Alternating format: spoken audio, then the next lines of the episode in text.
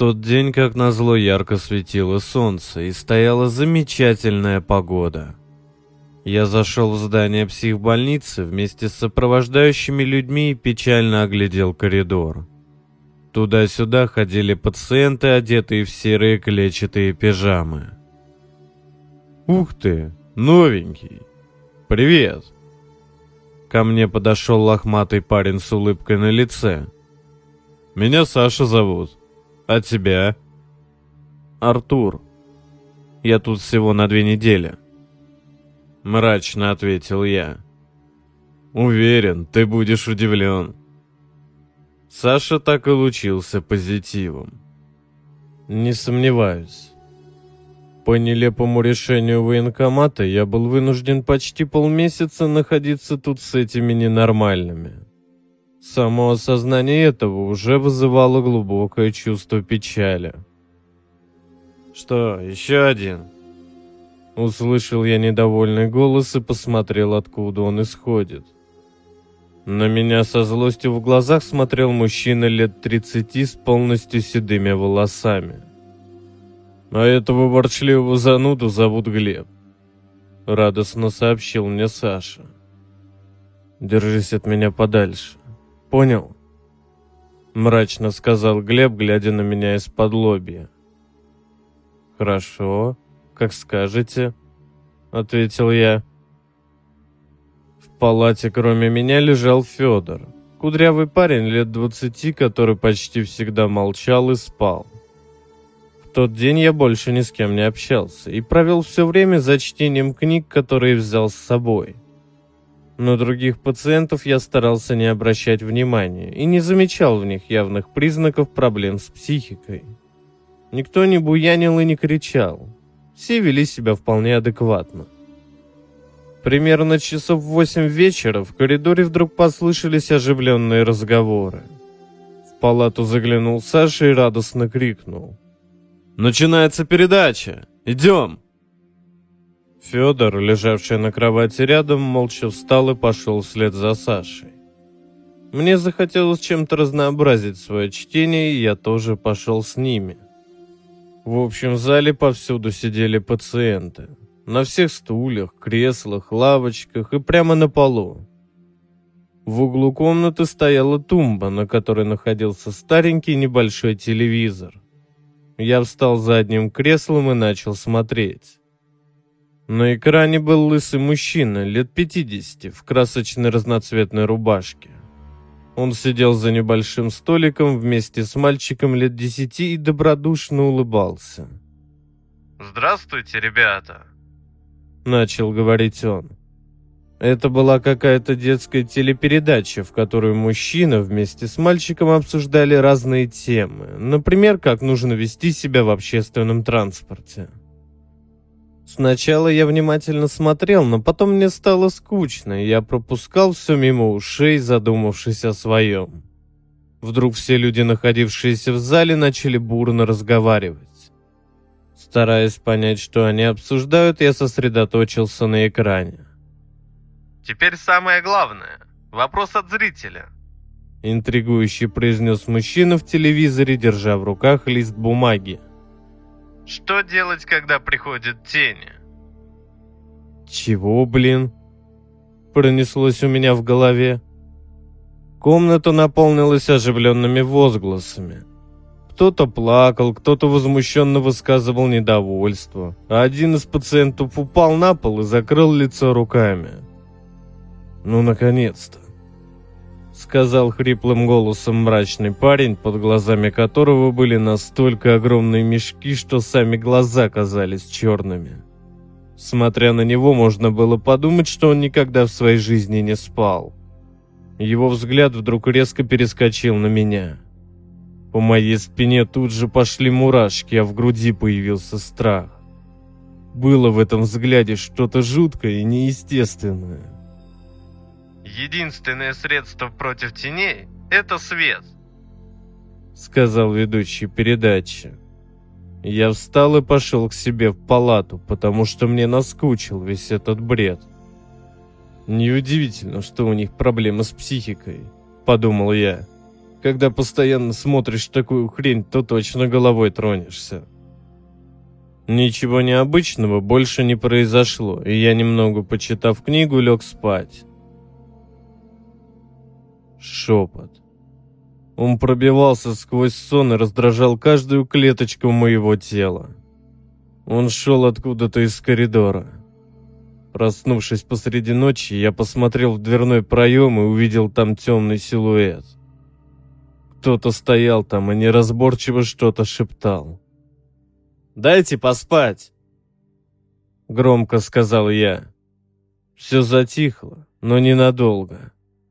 Спустя пару секунд в проеме показался еще один силуэт, а шепот повторился с удвоенной силой. Моя голова почему-то стала сильно болеть. «Вы охренели, что ли?» Крикнул я и, встав с кровати, направился к выходу из палаты. Все находившиеся в проходе сразу же удрали оттуда. Включив в комнате свет, я выглянул в коридор и посмотрел по сторонам. Несмотря на то, что стояла глубокая ночь, в каждой палате горел свет. Во всех, кроме самой дальней. Возле нее маячили темные силуэты. «Не выключай свет!» Раздался за моей спиной испуганный голос Федора.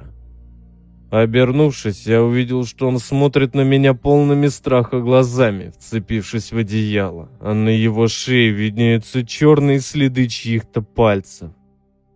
Боясь думать, откуда они могли появиться, я решил поддержать его идею.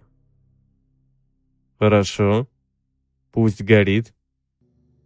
Оставшуюся часть ночи я провел за чтением книг, и вскоре нас позвали на завтрак. Меня удивило, что только вчера ярко светило солнце, а сегодня стоял темный сумрак, и было похоже, что днем светлее уже не станет. Находившиеся в отделении пациенты будто бы тоже изменились. Стало больше людей мрачной наружности с мешками под глазами, которые злобно озирались на других. А некоторых больных, что были тут вчера, я уже больше никогда не встречал. В их числе был и жизнерадостный и позитивный Саша, исчезнувший неизвестно куда. «Видали, что случилось с Никитой из последней палаты?» Спросил один из мрачных людей во время завтрака в столовой. Не повезло ему. Лампочка не вовремя перегорела, и ночь он провел в темноте. Он злорадно засмеялся вместе с двумя такими же неприятными людьми, а потом продолжил. «Если хотите посмотреть, то поторопитесь. Труп скоро уберут.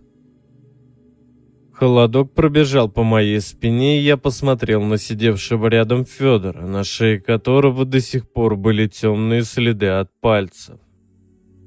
Быстро закончив доедать завтрак, я вышел из столовой и прошел до своей палаты, никуда не заглядывая. Читать книгу без света было очень сложно. Небо на улице было затянуто черными тучами, из-за чего везде был полумрак. Да и читать я уже был не в состоянии, так как в голове постоянно появлялись тревожные мысли, забирающие все внимание на себя. Что здесь происходит? Куда я попал? Может быть, это какой-то розыгрыш? А может, я просто сошел с ума, и мне все это кажется? Пока что я не спешил расспрашивать всех о происходящих событиях, потому что боялся, что меня могут посчитать сумасшедшим. На протяжении дня я несколько раз слышал неразборчивый шепот, доносящийся из темных мест здания. Все пациенты находились в подавленном состоянии, кроме тех, что с мрачными улыбками обсуждали за завтраком чью-то смерть. Они, казалось, напротив, чувствовали себя как дома, и им нравилась вся эта атмосфера с ее жуткими существами, скрывающимися в темноте. Наступил вечер, и снова из зала раздались возгласы о том, что начинается передача. Я направился вслед за всеми и встал у стены, смотря на экран. Там снова появился лысый мужчина в разноцветной рубашке, сидящий за одним столиком с мальчиком лет десяти, но уже другим. В этот раз ребенок смотрел из-под лобья недобрым взглядом прямо в камеру, а под его черными глазами виделись большие мешки. Ведущий начал, как и тогда, в позитивной манере рассказывать о правилах поведения и хорошего тона. Только мальчик, вместо того, чтобы соглашаться с ним, презренно хихикал, вероятно, считая все это бредом. А теперь вопрос от зрителя. Наконец-то сказал мужчина. Все люди в комнате стали неотрывно смотреть в телевизор. Что делать, если все вокруг постоянно смеются? По залу прошла волна недовольства, а один из пациентов безумно засмеялся и начал кататься по полу. Мрачного вида люди с отвращением смотрели то на него, то на экран, на котором ведущий, сделав небольшую паузу, начал называть ответ. Нужно постараться слиться с окружением и ни в коем случае не выделяться. Передача закончилась, и все начали расходиться. Зайдя к себе в палату, я даже и не думал о том, чтобы выключить на ночь свет, и начал читать книгу, постоянно озираясь по сторонам. Спустя некоторое время мне все же захотелось спать, и в какой-то момент я уснул прямо с книжкой в руках. Разбудил меня громкий и режущий барабанные перепонки безумный смех. Проснувшись с книгой в руках, я удивленно посмотрел на дверной проем. В палату зашел парень с длинными волосами, лицо которого искажала огромная застывшая улыбка с обнаженными зубами. Он оглядел своими выпученными глазами комнату и остановил взгляд на Федоре, который только проснулся и не мог понять, что происходит. Улыбающийся парень ничего не говорил, а только подходил все ближе к Федору, который начинал паниковать. «Что такое? Кто вы? Что вам от меня надо?» «Не такой», Прошипел парень, едва шевеля ртом застывшей улыбкой. После этого он резко повернулся и пошел ко мне. Я вспомнил слова ведущего передачи и начал фальшиво улыбаться перед этим ненормальным. Он сосредоточил на мне свой сумасшедший взгляд, от которого по моему телу пробежали толпы мурашек. Было очень страшно, но я не сводил улыбку со своего лица, и вскоре он развернулся и ушел. Немного придя в себя, я подошел к окну и увидел, что небо залито ярко-красным светом, словно сейчас закат. Но тут всегда такое. Раздался сзади знакомый голос.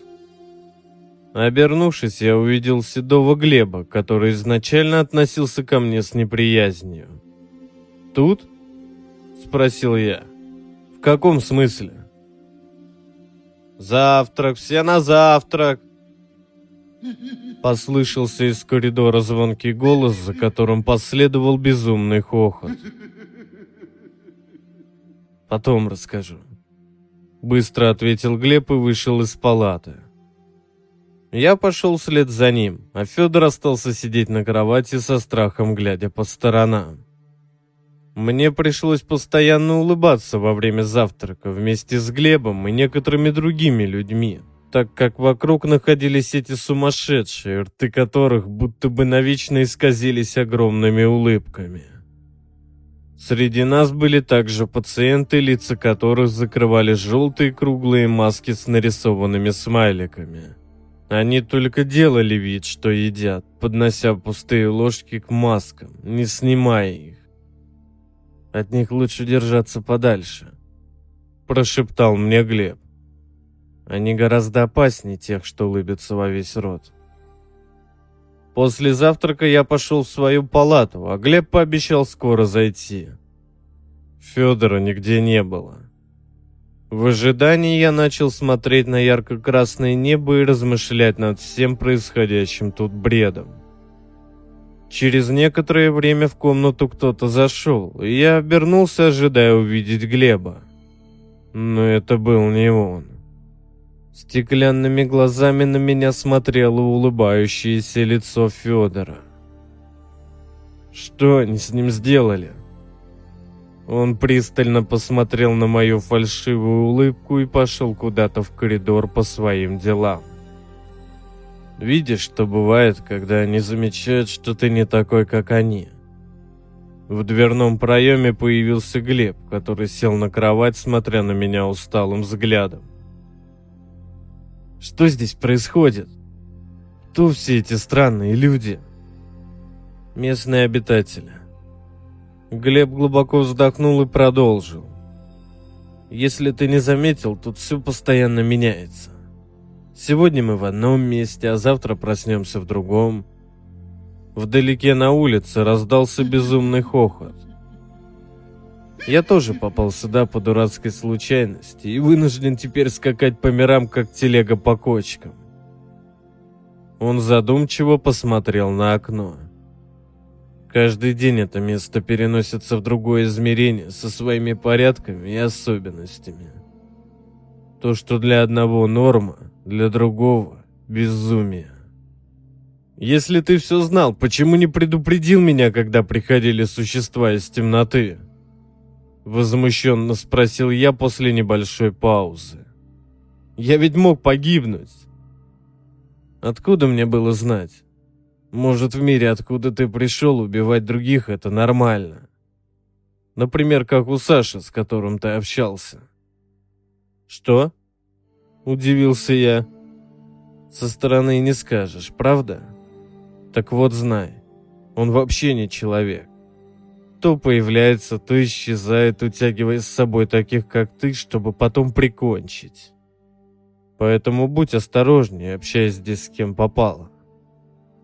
В комнату вошли двое смеющихся людей, и мы тут же перестали разговаривать, скорчив фальшивые улыбки и разойдясь в разные стороны.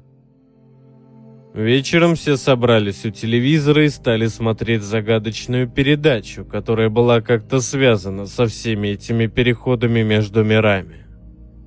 Ведущий, сидя рядом с улыбающимся во весь рот мальчиком, зачитал вопрос с листа бумаги. Что делать, если люди вокруг состоят из мешанины? Улыбающиеся люди в зале стали смеяться, услышав этот вопрос. Глеб удивленно шепнул мне. Я не в курсе, о чем он. Впервые такое слышу. Держаться от них подальше.